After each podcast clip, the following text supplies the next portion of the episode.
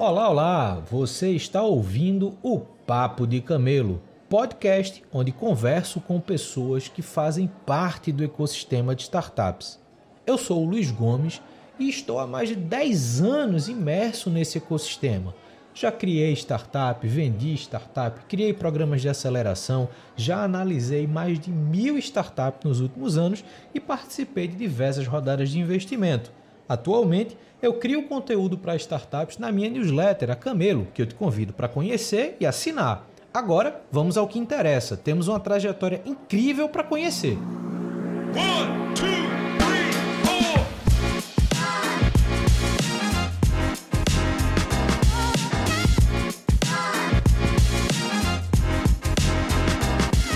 Estamos começando mais um Papo de Camelo. Hoje eu estou recebendo Cristina Varela, que hoje está na Adeste, uma profissional que tem uma experiência muito bacana em algumas empresas tradicionais do mercado, mas que acumula uma experiência que pode ser muito interessante para esse ecossistema de inovação, ecossistema de startups, que precisa ter outras visões e outras experiências aí na rede para poder tomar decisões, para poder amadurecer na sua jornada. Cristina, primeiro, obrigado por ter aceito o convite, separado um tempinho aqui para conversar comigo. Já passando a palavra para você, como eu faço com todo mundo, quem é você e como é que você chegou até aqui?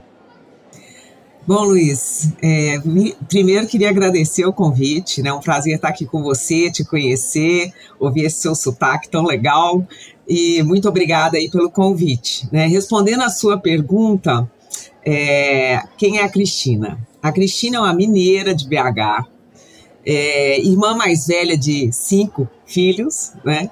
mãe de dois filhos lindos, maravilhosos que eu amo e que me ensinam muito aí no dia a dia do meu trabalho. Então, começando a dar um spoiler, né? Esse pessoal jovem que está aí, que nos escuta, é muito legal você misturar as experiências com quem você convive, aquelas pessoas que estão próximas a você, e é muito disso que eu uso no meu dia a dia, tá? Na vida como um todo. Bom, é, depois que eu vim de BH, eu trabalhei lá muito tempo, sou uma engenheira química, é, que trabalhou pouco com engenharia, porque na época que eu me formei, lá em 1985, aí já também dando aí um spoiler da idade, mas eu me formei numa época em que havia muito pouca oportunidade de trabalho, né? principalmente para mulheres, tá? mulheres engenheiras. Então, a oportunidade que eu tive naquela ocasião foi trabalhar na área financeira. E eu tive então aí um tutor, um mentor de área financeira e fui por esse caminho por muitos anos. Trabalhava numa indústria farmacêutica brasileira que foi vendida para uma multinacional. E, e com isso eu já tinha meus filhos pequenos e tal. Eu fui convidada a mudar para São Paulo, é, isso há mais de 20 anos, e trabalhar tanto na área financeira quanto na área de RH. E aí eu comecei a colocar o pezinho lá na área de RH, porque eu descobri depois de muito tempo, sabe, Luiz, que a minha vocação é desenvolver pessoas. Então, tudo que está relacionado a pessoas, independente da área que eu estou, se é finanças, se é RH, e agora recentemente com inovação, e esse ano assumi sustentabilidade também, eu acho que tudo que envolve pessoas, eu tenho paixão. Então, foi esse o meu caminho. Toda área que eu podia trabalhar e que envolvesse desenvolver pessoas, desenvolver novas tecnologias ou desenvolver novos conhecimentos, eu estava dentro. Falava assim: não, pode me dar, que é um desafio legal, porque eu vou ter a oportunidade de fazer um caminho e, e trazer pessoas para dentro de um ecossistema ou de alguma questão mais nova e eu vou aprender junto, né? Bom, vim para São Paulo, trabalhei numa farmacêutica multinacional e aí a gente começa a aprender também a separar um pouco as coisas, né? O pessoal do profissional, porque algumas é, algumas é, empresas que são que têm essa característica cultural é, multinacional, elas têm um jeito diferente do brasileiro, né? Um, um, jeito mais direto, um jeito mais assertivo. Então você vai absorvendo também novas, novas culturas, novos jeitos de, de trabalho. Enfim, isso também me moldou um pouco aí lá 20 anos atrás, quase, 15, 20 anos atrás. Muito bem, saí dessa empresa, fui para outras empresas farmacêuticas, mais nessa linha, sempre mais na área de saúde é, e que foi me desenvolvendo. Como eu vim para a Nadeste? Ao longo do meu caminho profissional, eu percebi que eu conseguia adicionar mais valor às empresas se eu estivesse trabalhando mais próximo de pessoas. Então, eu cheguei à conclusão que a minha vocação profissional não era trabalhar em finanças. Não que eu não saiba fazer e não que não tenha atrativos naquela é, nesse caminho, né, de financeiro e tal. Mas o que eu mais gosto de fazer realmente é trabalhar com pessoas. Só que uma coisa que é complexa, né, é, Luiz, é você fazer uma transição de carreira depois que você tem 20 anos de profissão numa área principalmente em São Paulo. Por que, que eu estou falando isso? Porque em Minas as empresas são menores. Como as empresas são menores, geralmente o head da área de finanças, do administrativo financeiro, ele tem todas essas áreas debaixo dele. Ele tem finanças, ele tem RH, ele tem muitas vezes TI. Só que as empresas em São Paulo, pelo porte ou até talvez por uma tradição, você tem profissões muito verticalizadas. Então você começa como um analista financeiro, você vira um coordenador, depois você vira um gerente, um diretor, um CFO.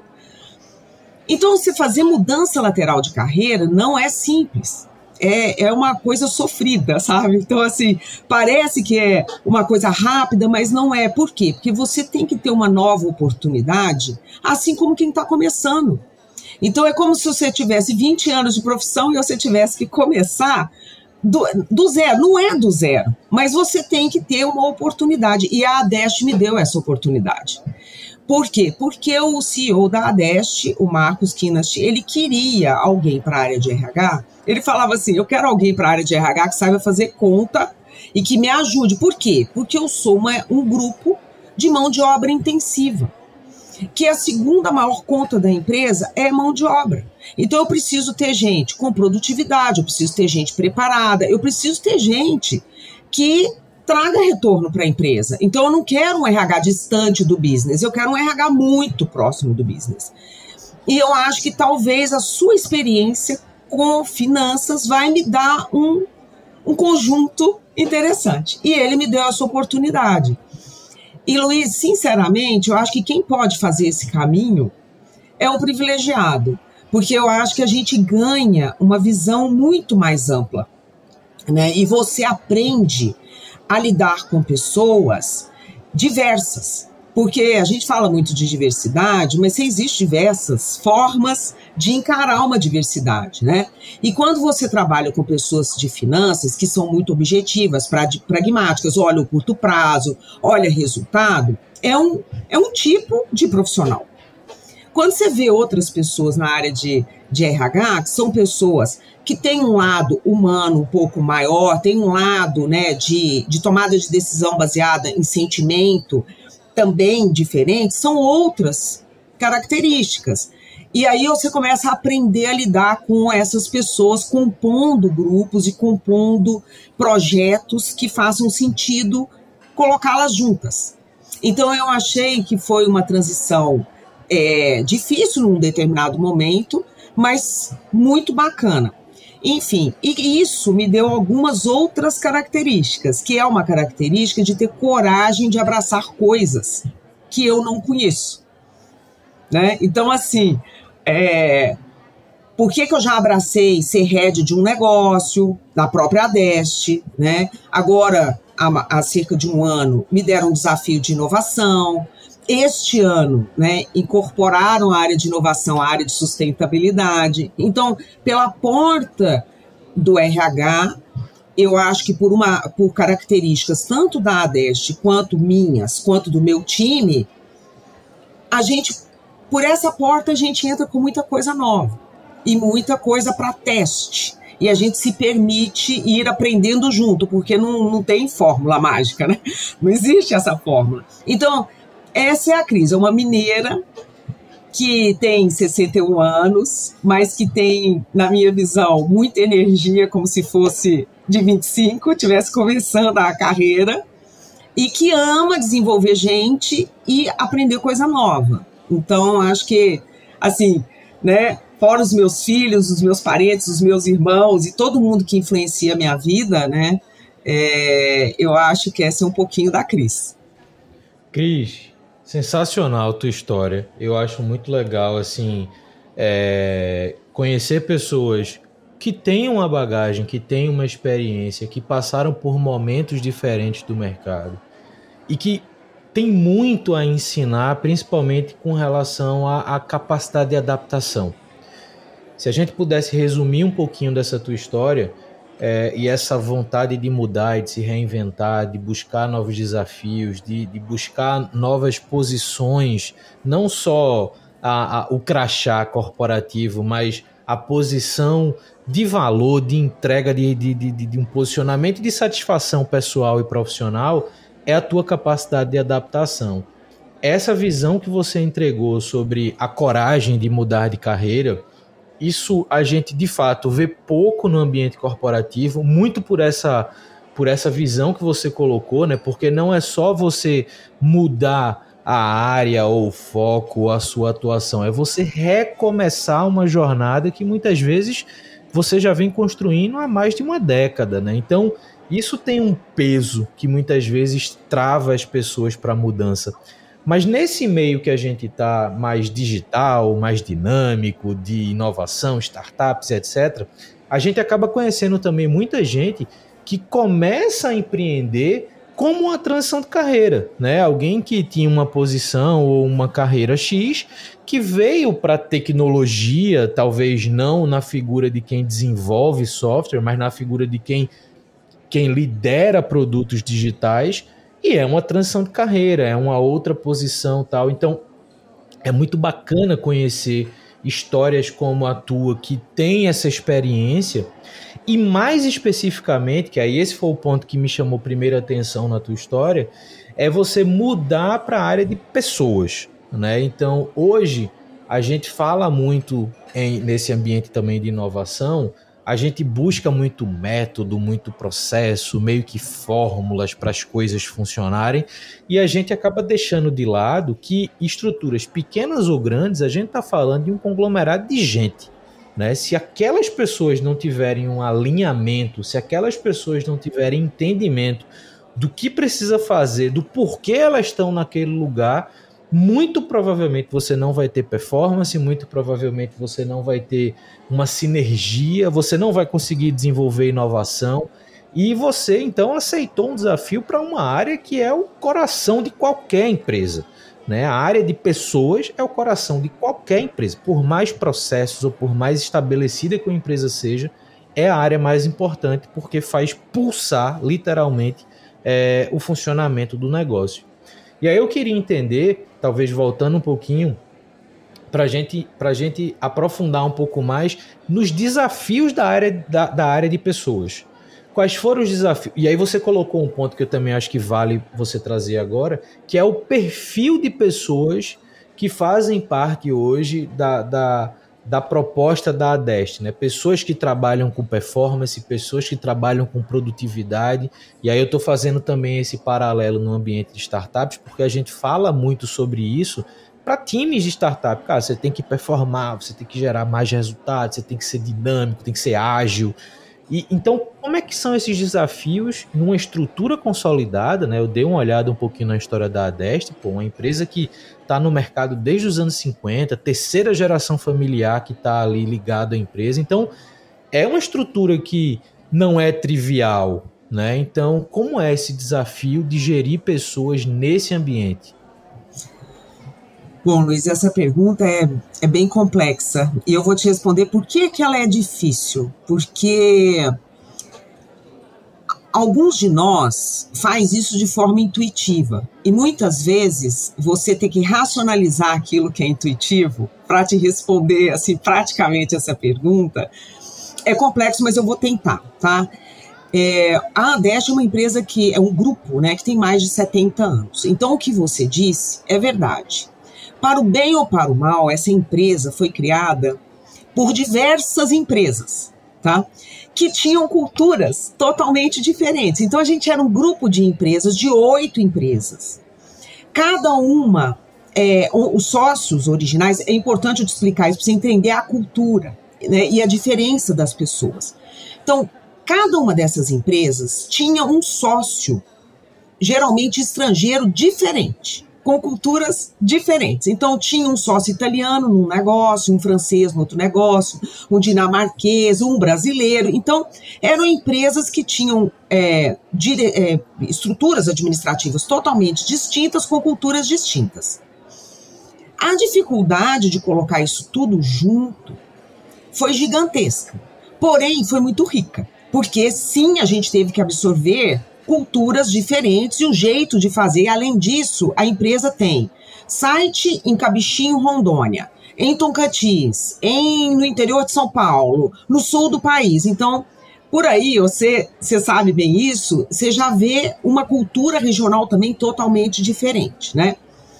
O desafio era fazer com que essas pessoas tivessem pelo menos alguns direcionamentos comuns, alguma cultura comum que fizesse sentido para todas elas, né?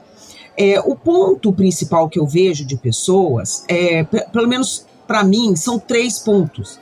O primeiro é você ter uma capacidade de entender quais são os pontos fortes de cada uma dessas pessoas, quais são as competências, o que, que eles têm de bom. Porque a gente foca muito, né, as metodologias que você falou aí, você citou rapidamente, a gente foca muito no desenvolvimento dos pontos frágeis das pessoas. E eu acho que o que a gente tentou fazer, porque senão a gente não conseguiria fazer essa fusão dessas oito culturas, é focar naquilo que é mais forte e não naquilo que é mais fraco. Porque mudar pessoas, né, Luiz, não é fácil a gente não muda a gente próprio, a não ser que tenha alguma coisa que realmente seja né, imposto ou que a gente trabalhe muito. Então, a gente focar só naquela parte que é mais frágil, o caminho é muito longo. Então, esse foi o ponto. Quanto que a gente consegue colocar junto os pontos fortes de cada uma dessas culturas e dessas pessoas. Esse foi o primeiro ponto. O segundo ponto, eu acho que a gente tem que ter uma coisa que eu aprendi um pouco com o dinamarquês e que é bastante complicado: assertividade. Você tem que ter assertividade. Aquilo que não está legal, você tem que poder falar. Você tem que falar com respeito. Você e as pessoas precisam aprender que na hora que elas estão no mundo corporativo, elas não são crianças mais. Então, assim, Número dois, eu não trato nem meus filhos como crianças, eu não trato ninguém que trabalha comigo como criança. Para mim é um adulto que tem que saber a sua responsabilidade, tem que saber aquilo que precisa desenvolver e precisa saber aquilo que precisa entregar. E não dá para você ter é, uma muitas conversas a esse respeito. Você tem que tratar o ponto e a gente precisa, como brasileiro, aprender, e esse é um grande desafio para mim, aprender que eu estou falando sobre o que, eu não estou falando sobre a pessoa, né? Então, é, sabe, é ser leve com a pessoa, mas ser direto no ponto que precisa ser falado. Então, o ponto da assertividade me remete ao terceiro ponto, que é a questão do ambiente seguro, que é a questão do respeito. É a questão das pessoas também poderem re, re, retribuir ou retrucar com o gestor que aí eu entro com a questão da minha equipe, por exemplo, né, que eu amo demais, porque são pessoas que hoje viram e falam assim, Cris, eu não concordo, nós vamos concordar em discordar, porque esse ponto aqui não tá legal, né? E que com isso, como eles são mais jovens do que eu, é, me abre o horizonte e a cabeça para trabalhar pontos que eu até aqui nunca tinha trabalhado, ou até pouco tempo atrás, né? Que é essa diferença, essa diversidade de gerações, é entender o que, que eles estão buscando. E por outro lado, eles me escutam no sentido assim, não vai por esse caminho se você quer continuar no mundo corporativo. Porque apesar da sua cabeça ser jovem e ter mudado, o mundo corporativo, quem está em cima no mundo corporativo, ainda não tem a sua cabeça ou a sua idade. Então você vai ter que aprender a fazer essa transição, assim como eu. Então, é, eu acho que é uma junção de coisas. E aí, do RH para fora do RH. Então, assim, como que eu faço com que os meus outros diretores, os outros líderes, também aprendam a fazer esse caminho com as suas equipes. Né? Então, esse, para mim, é o meu segundo maior desafio, porque eu tenho que ter gente no meu time que consiga influenciar outras pessoas e eu tenho que conseguir fazer esse papel com os meus pares, com o meu presidente, o que muitas vezes a gente sabe que não é fácil, né? Porque também são pessoas executivos fortes que chegaram até aqui, que também têm as suas crenças, né, que têm as suas âncoras. Então, é esse o papel, é um papel de desenvolvimento contínuo para baixo, para os lados, para cima, para fora. Então é assim, é um, é um desafio, mas é encantador, porque é o que você falou, se não for gente, as empresas não sobrevivem, por mais que a gente tenha tecnologia. Então, é, eu acredito muito nisso, tá, Luiz? Eu acredito muito assim, eu tenho a tecnologia hoje, mas eu consigo ser superior a ela. Então, eu consigo puxar esse pessoal para ir além. E aí tem uma questão que eu vejo hoje muito nas, no pessoal é, mais jovem, e eu acho que não, é destas gerações de hoje, mas a vida inteira minha profissional, é que as pessoas não têm noção do que elas são capazes de fazer. Então, eu vejo que quando você aposta nelas, elas falam assim: tô com medo desse negócio, Cris. Fala, eu também tô, mas a gente é capaz de solucionar. A gente é capaz de fazer. Tem uma questão delas, das pessoas ganharem confiança própria, né? E de saberem que são capazes de irem muito além eu não sei se eu consegui racionalizar para você, sabe, é, Luiz, mas assim, são várias dimensões e várias coisas que você tem que trabalhar quando você é uma pessoa que quer desenvolver pessoas e quer levar as corporações a outro patamar com estas pessoas, né? E, e aí você tem que trabalhar várias questões ao mesmo tempo, mas enfim, tentei resumir o que eu penso, ou pelo menos o que eu faço, entendo eu de uma forma um pouco mais intuitiva.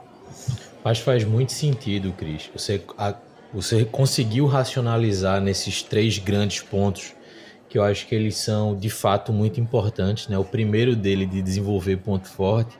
Eu lembrei da minha última experiência corporativa recente, que a gente também passou por um processo de identificação e fortalecimento de pontos fortes. Né? Tem até uma, uma bibliografia boa para isso, né? que é um livro chamado Descubra Seus Pontos Fortes, que eu acho que é muito legal para todo profissional entender um pouco das suas características, vamos chamar assim, positivas, né? É, ou seja, mais latentes, mais relevantes e perceptíveis, porque isso vai também direcionar o seu comportamento no ambiente que você trabalha, isso vai direcionar o seu desenvolvimento profissional. Então, eu acho que é um primeiro ponto muito importante. Tem um outro ponto também que você falou que eu acho que é muito relevante, que é você conseguir achar interseções é, de experiências, de desenvolvimento de cultura em grupos de pessoas que vêm de locais diferentes, né? no teu caso, de países diferentes, de culturas diferentes, mas quando a gente olha até cenário Brasil, regiões diferentes têm uma cultura diferente, têm um comportamento diferente. Então eu acho que é um outro aspecto muito importante mas o teu terceiro aspecto me chamou muita atenção, o teu terceiro ponto que você falou que é o ambiente seguro. Por que, que eu vou puxar um pouquinho mais disso agora? Porque você também hoje, como você falou na sua apresentação, também está ligado à área de inovação, também está ligado à área de sustentabilidade. E aí, começando por inovação, uma das coisas que a gente costuma defender no ambiente corporativo para trabalhar a inovação é que as pessoas se sintam parte do processo de inovação, que as pessoas percebam que elas também participam, independente da cadeira que elas ocupam dentro da corporação, mas que elas fazem parte de uma transformação baseada em inovação. E esse ambiente seguro, eu acho que é o fator chave para que as pessoas entendam que elas estão ali, que elas podem, como você disse, contrapor uma opinião, que elas podem propor melhorias, propor mudanças e que muitas vezes um cargo de liderança, um cargo de gestão não tem a mesma visibilidade de quem está na operação para identificar problemas, para identificar pontos de melhoria. Então, eu acho que essa questão do ambiente seguro é um aspecto muito importante que você pode começar a trabalhar em empresas muito pequenininhas e que você herda isso enquanto cultura para empresas de grande porte. Então, Cris, eu acho que vale a pena a gente também comentar um pouco sobre essa tua experiência ligada à inovação, né? Então, vindo da área de pessoas ou estando na área de pessoas, por que, que a Adeste resolveu trazer a área de inovação para perto do que você está fazendo e como é que você recebe isso, como é que você lida com isso é, dentro de uma estrutura, mais uma vez, né, uma estrutura grande, obviamente complexa por todos os pontos que você falou, mas que, óbvio, por estar tá ligado a uma área também de sustentabilidade, tem muita oportunidade de inovação na mesa. Né? Então, como é que foi esse é, é, é incorporar, vamos dizer assim, mais essa, mais essa vou chamar de função, mas é muito mais uma missão de inovação dentro da empresa. Bom, eu vou ter que contar um pouquinho rapidamente é, sobre como que a Adeste começou. Tá? A Adeste, os sócios, né, são estrangeiros, é, europeus, e eles vieram para o Brasil há muitos anos atrás e é uma empresa que, no seu DNA, quando a gente estudou um pouco quais foram as competências dos fundadores, né, a competência que eu digo de essencial do business, do negócio, a gente falou: putz, nós temos que resgatar o DNA de inovação dessa empresa. Por quê? Porque é uma empresa com um grupo com mais de 70 anos que se posicionou na cadeia circular é, do setor frigorífico brasileiro. Então, o setor frigorífico brasileiro, quando começou a fazer o processamento de carne, fazer os embutidos, enfim, né, não, é, não vender só carne in natura, começar a fazer a carne processada, a Adeste se posicionou na cadeia, porque tinha muito desperdício, muito subproduto animal, de proteína animal, que era desperdiçado né? E ela é, e eles né, tiveram uma visão de se juntar a diversos parceiros para fazer produtos com alto valor adicionado desses subprodutos da cadeia. Então, é, são, são subprodutos super interessantes de é, aproveitar, por exemplo, é, a mucosa bovina e suína para fazer um API, um IFA, que é heparina, né, usado aí na, na, foi tanto usado na, até na própria pandemia, como no, nos protocolos né, de, de tratamento, fazer o sulfato de condroitina, ou fazer o fio cirúrgico absorvível, é, fazer produtos para desenvolvimento celular é, em diagnósticos, ou até para também desenvolvimento de novas vacinas, enfim. E aí a gente se tornou um, um player importante no, no segmento, porque a gente absorvia os subprodutos animais. E a, a, a, o Marcos, ele, ele, assim, temos que falar que não adianta a gente ter um RH forte na empresa se você não tem um presidente também que apoia isso e que entende esse papel, né? E ele sempre falava assim: putz, eu tenho que voltar com esse DNA para a empresa, eu tenho que voltar com essa curiosidade, com esse olhar diferente, para que a gente possa trazer novos negócios, para a gente possa que a gente possa ganhar em eficiência. Eu estou precisando inovar aqui dentro, né? E aí a gente entendeu que precisava ser via área de RH, porque tinha que ser alguma coisa que despertasse nas pessoas essa questão do olhar diferenciado, da curiosidade, do incômodo, que a gente tinha que começar por aí. Por isso, isso veio junto para minha área, porque era uma, uma, um momento que a gente estava falando de transformação cultural, da gente ter toda a empresa com alguns pilares de cultura que fossem comuns, que a gente deixasse livre a regionalidade, a diversidade e essa é, multiplicação de, de pessoas e de diferentes características, mas que a gente tivesse alguns pilares que fossem linhas né, de direcionamento da cultura. E uma delas era inovação. Então não dava para trabalhar inovação sem trabalhar pessoas. Então, respondendo uma parte da sua pergunta, foi por aí que começou. Juntou com é, uma talvez uma, uma facilidade ou uma capacidade de aceitar desafios, porque assim, é, como eu falei antes, eu acho que a gente tem que saber que a gente é capaz de ir além. Eu tenho medo disso, Luiz? Lógico que eu tenho, né? Eu não tenho facilidade com transformação digital, eu não acho é, fácil falar de inovação e tentar trazer isso para dentro. Grupos industriais brasileiros ou em qualquer lugar do mundo têm área de P&D, principalmente grupo que tem 70 anos, 100 anos. Como que a gente fazia? A gente desenvolvia produtos e colocava no mercado. Então, eu tenho área de P&D forte. Só que eu tenho que, sabe, eu tenho que pivotar o olhar. Porque não pode ser mais eu produzir coisas aqui dentro e depois colocar no mercado. Eu tenho que ir ao mercado e ou criar demanda ou perceber a demanda e voltar para dentro e inovar a minha forma de fazer o P&D, por exemplo, de novos negócios, novos produtos, né? É, eu tenho que fazer com que as pessoas mudem o olhar para ser um olhar de dono, um olhar mais é, curioso, um olhar que tudo é uma oportunidade. Só que isso também tem que vir com uma certa agilidade, porque não adianta, se eu descobrir uma coisa hoje, amanhã eu já tenho gente fazendo igual, então eu também tenho que ganhar velocidade. Aí nós começamos a pensar em como começar a área de inovação dentro da empresa. Então, primeiro, colocando isso como um pilar da cultura da empresa. Voltar com esse DNA para dentro. Primeiro ponto. Segundo ponto, a gente pensou, a gente começa com uma inovação é, aberta para trazer coisas, porque nós somos um grupo muito fechado, que na, ao, ao longo, né, eu tenho nove anos que estou na empresa, ao longo desse período a gente cuidou de fazer ganho de sinergia, juntar o grupo, ter os pilares de cultura. Eu preciso voltar a empresa para fora. Então, como que eu faço para fazer esse olhar para fora? É fazendo uma inovação aberta, trazendo startups? Como que vai ser o choque disso aqui dentro, né? É, é trazendo o intraempreendedorismo. Então eu comecei a estudar, Luiz. Como é que as empresas estavam fazendo?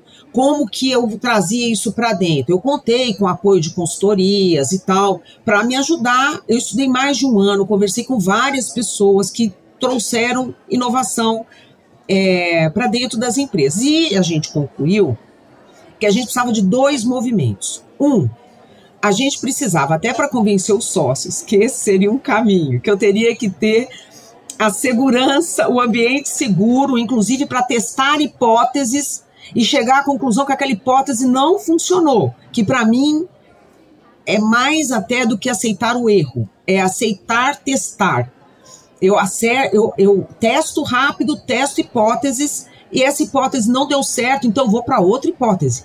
Mas fazer com que as pessoas consigam se perdoar por não ter acertado de cara, né? Que a gente tem que se perdoar, a gente é drivado e formado para não errar. Então a gente pensou assim: vamos fazer um caminho de uma inovação aberta com startups, mas vamos nessa primeira onda fazer ganhos de eficiência operacional que as startups já estão mais preparadas, já tem gente com mais expertise no mercado, nós conhecemos mais o nosso calcanhar de Aquiles, o nosso problema, e aí a gente acerta times e pessoas que queiram participar dessa jornada e que tenham skills para isso, para a gente poder ganhar experiência nessa jornada, nesse caminho. Então foi isso que a gente fez, tá? A gente optou por fazer inovação aberta para trazer esse olhar de fora, a gente pivotar um pouco a empresa para ver o que tem fora, ganhar agilidade, porque a gente acredita nisso, testar bastante rápido. A gente está testando, a gente abriu cinco ou seis desafios, um já não deu certo logo de cara. Então a gente falou, putz, fizemos errado, isso aqui é coisa de prateleira de mercado, não é para fazer com startup, aceitamos o erro, voltamos para trás e estamos conduzindo. E está sendo muito bacana, porque assim, para o meu time também, para os times da empresa, foi uma coisa totalmente desafiadora, né? Os cinco que estão aí tocando tiveram que entrar em coisas que eles nunca entraram antes, todos eles usando digital, todos eles usando, né, data lake, todo mundo fala, fala, fala, mas assim, como é que é isso? Como é que a gente faz isso? E aceitar que a gente não sabe mesmo, sabe? É, a gente participou outro dia de uma pesquisa, aí falando assim: ah, 70% dos executivos sabem que tem que ir para o caminho de, de transformação digital. 20% sabe como fazer isso. É, é, é assim, é isso mesmo. A gente não sabe, a gente tem que aprender e tem que colocar muita gente jovem com mais facilidade e tem que fazer um trade, uma troca, né? É, eles ensinam a gente, ou então já aproveitam a expertise deles dentro desses grupos, dessas squads que a gente montou, e a gente os ajuda a falar a linguagem corporativa, a entender como é que eles vendem aquilo que eles estão fazendo. Então, assim, tem que ter essa, é, é, essa diversidade dentro desses, desses grupos que estão trabalhando juntos. Então, ponto número um, a gente optou por abrir para startups, né, e fazer a inovação aberta é, com aceleração com startups. Ponto número dois, a próxima jornada a gente vai trazer isso para dentro. As pessoas estão muito curiosas. As pessoas estão querendo participar. Porque eu tenho hoje cinco grupos de seis pessoas, eu tenho 30 num grupo de mil pessoas participando.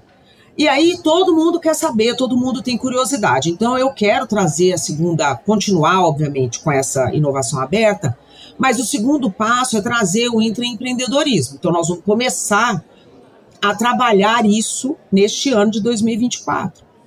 Por quê? Porque a gente viu que a gente plantou uma semente que pode agora nos dar alguns frutos de ampliar o olhar para dentro da empresa e trazer oportunidades. Então, é esse o caminho que a gente está seguindo. O, o, o PD, que é o de produto, né? Esse a gente vai ter que ajustar ainda. Por quê? Porque por enquanto ele não está totalmente conectado. E esse também é um desafio de empresas de base industrial que a gente percebeu aí conversando com várias empresas. Então, uma veia que eu até li, é, acho que no seu LinkedIn, um, uma das questões é como é que eu ligo novos negócios e a área de pesquisa e desenvolvimento de novos produtos com inovação. Né? Então, assim, esse é um, um outro desafio importante. Mas Luiz, assim, é uma jornada que eu acho que o, o grande ponto é a gente tem que aceitar que vamos errar, inclusive, no caminho. Não é só nos testes. Pode ser que eu chegue à conclusão, putz, devia ter trabalhado mais dois anos ainda com inovação aberta antes de começar a trabalhar com intraempreendedorismo. Mas eu vou me dar o direito de testar né? E, e, vou seguir aí com ouvindo as pessoas, buscando informação e trazendo gente, conversando com pessoas como você que está acostumado. Por quê? Para tentar agregar conhecimento e ajustar aplicando a empresa que eu trabalho. Porque cada um também tem um, um ecossistema interno, né? Então, algumas vezes eu vou por um caminho, aí eu falo, putz, esse caminho aqui não está dando muito certo, aí eu tenho que ir dar a volta, e, e aí a gente vai testando, né? Mas é, foi esse o caminho. E sustentabilidade, a gente concluiu, só para fechar aqui o conto, sustentabilidade a gente concluiu que a empresa ela tem uma veia de sustentabilidade lá do passado e que os sócios se permitiram testar com diversos parceiros, que para mim eram várias startups, para chegar no produto. Por exemplo, a gente tinha uma parceria com a Babolá francesa para usar a cerosa bovina para fazer os fios das saquetes de tênis. A gente concluiu que aquilo, como nossa veia era mais área de saúde, alimentos e nutrição animal, é, a gente poderia fazer fio cirúrgico aquilo, né? Que a gente chama de catgut. Então, assim, para mim, esse espírito desses sócios era um espírito de inovação, de startup logicamente meio intuitivo naquela ocasião, e a gente falou assim: bom, essa empresa é uma empresa que tem uma, via, uma veia de inovação e tem uma veia de sustentabilidade.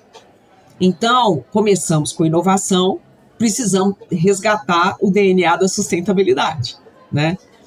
E, e aí a gente está começando. Um dia a gente pode falar sobre isso, que a gente está começando, né? É óbvio que tem todo mundo falando de ESG, de sustentabilidade, mas talvez a gente tenha que ter um jeito próprio de encarar a sustentabilidade como business e resgatar isso que a gente sempre teve de, de ver valor onde ninguém mais via, né? Então é esse o, o objetivo. Eu achei muito legal, Cris, porque eu me vi novamente no, no, na minha experiência corporativa de várias discussões que a gente teve também da área de inovação. Na época eu era responsável por essa área de inovação, então muito do que você falou é, é muito verdade e, e, e não só pela técnica, mas pelos comportamentos principalmente. E tem um comportamento que eu acho que é chave no que você falou, que é a corporação aceitar a possibilidade de errar em testes. Eu acho que colocar isso na cabeça de quem tem um histórico corporativo consolidado não é trivial. Assim, cara, a gente trabalha com performance, trabalha com performance. A gente trabalha com resultado, a gente trabalha com resultado. Mas vamos testar coisa que pode dar errado, mas pode ensinar coisas novas, abrir novas possibilidades, desenvolver outros mercados. Então, é um processo, e, e, e, você colocou muito bem, que é um processo que conversa diretamente inovação e cultura. Não tem como você fazer uma coisa desassociada da outra. Se você cria uma área de inovação que não faz parte da cultura, você criou uma outra célula de PD, que em tese ou historicamente é uma área que tem vida própria como você mesmo falou, e é real esse desafio de trazer esse comportamento do PID também como parte de inovação. Por outro lado, se você trabalha a cultura e você não puxa a inovação conectado, você perde a oportunidade. Porque você vai trabalhar, você vai trabalhar a cultura, você vai mudar o relacionamento, mudar o ambiente e existe uma oportunidade associada ali de você desenvolver coisas vinculadas à inovação. Então eu acho que essa tua visão de fazer gradativo, de, de, ter a capacidade de abrir a empresa para aprender com o que está acontecendo fora, né? Porque quando a gente fala de inovação aberta, não é só ah, uma corporação que está querendo se relacionar com startups ou, ou, ou se tornar cliente de produto de startups. Não, é um processo de aprendizado. É um processo que você traz novos comportamentos para dentro da corporação e, além da própria solução que aquela startup está oferecendo, existe todo um, um como essa startup está fazendo, um como essas pessoas se comportam e como você pode adotar algumas dessas coisas para dentro da corporação. Então, acho que isso foi muito interessante. É, a visão do desenvolvimento e, claro, como você terminou agora falando de ESG, que é uma pauta que vai ganhar cada vez mais relevância e já tem um aspecto, mesmo ainda começando como você falou, mas já tem um aspecto na tua fala que eu acho que ele é muito importante para essa nova jornada, vamos dizer assim, vinculada à sustentabilidade, que é você fazer a sustentabilidade pelas capacidades, pelo DNA da empresa e não para dizer que faz, né? Então, a gente vê o movimento ESG crescente, a gente vê a fala de sustentabilidade crescente, mas a gente precisa ver também de forma crescente e madura o porquê você vai trabalhar com sustentabilidade. Isso também vai fazer parte da cultura da empresa, né? Então, eu acredito que essa experiência recente que vocês vêm construindo, recente, né? Eu estou falando de inovação como se 70 anos atrás não se inovasse e se inova desde sempre mas conceitualmente agora como o mercado está colocando inovação, né? Então você vem desenvolvendo essa maturidade de inovação, com certeza isso vai influenciar muito o desenvolvimento também da maturidade na sustentabilidade como parte estratégica do negócio. Cris, sensacional a tua história, sensacional a tua experiência. De fato, eu, eu, eu, eu gosto de conversar com pessoas como você, porque, querendo ou não, boa parte da audiência do, desse podcast é uma galera que está tendo a primeira, segunda experiência empreendedora. Por mais que eu consiga falar já com uma galera é, 30 a mais, que eu acho que é muito importante também alcançar essa turma, mas não tem a experiência de vida, a experiência corporativa que você tem. Então, é uma aula, é uma aula. Mas não posso deixar de perguntar se você gostou do papo. Então, adorei o papo, Luiz. Eu acho que toda vez que a gente fala sobre é, aquilo que a gente faz e a forma como a gente faz, primeiro eu acho que você contribui para outras pessoas, né? E aí também fico aberta, se alguém quiser saber mais, estou à disposição. Em segundo lugar, a gente aprende. Por quê? Porque toda vez que eu vou conversar, eu me preparo para aquilo, né? Então, eu acho muito, muito legal, porque quando eu olhei o, o seu perfil e tal, eu falei, bom, deixa eu, deixa eu me preparar também, né? Eu acho que a gente volta para dentro e a gente se prepara para aquela, aquela conversa. Então, achei super legal. É, muito obrigada, Luiz, novamente pelo convite. Adorei bater papo com você. A gente podia ficar aqui horas falando. E, e agradeço mesmo de coração e que a gente possa né, trazer mais pessoas para esse mundo com essa perspectiva, porque essas pessoas jovens que estão vindo aí, tem um ponto que eu queria deixar aqui para né, os executivos que estão aí, que é acreditem que esse, esse pessoal jovem que está vindo tem muito a contribuir. E eu acho que se eles puderem participar desses projetos, desses programas, e a gente puder mentorá-los, né, porque a gente tem experiência para isso, a gente faz uma dobradinha sensacional. Né? Eu gosto muito de trabalhar com esse pessoal mais jovem, por isso que eu acho que a gente contribui e eles contribuem. E a gente vai se tornando, né, ambos seres humanos muito melhores, profissionais muito melhores. Então, agradeço muito, Luiz, pela, pelo papo aqui. Pô, eu que, eu que te agradeço e comentando só sobre esse ponto que você colocou agora, né? Você falou lá atrás sobre diversidade e existe também a diversidade geracional, que também faz parte do processo de inovação e desenvolvimento de qualquer indústria, né? Então acho que essa tua percepção ela é muito importante de você encontrar equipes que tenham gerações diferentes e que conversam, concordam e discordam em vários pontos, porque é assim que se faz inovação, é assim que se desenvolve qualquer ambiente, do mais tradicional ao mais digital, tecnológico. Então, é assim que se faz as coisas. Cris, mais uma vez, muito obrigado. Para quem ouviu a gente até aqui, todas as informações sobre Cris, sobre a Adeste vão estar tá na descrição desse episódio.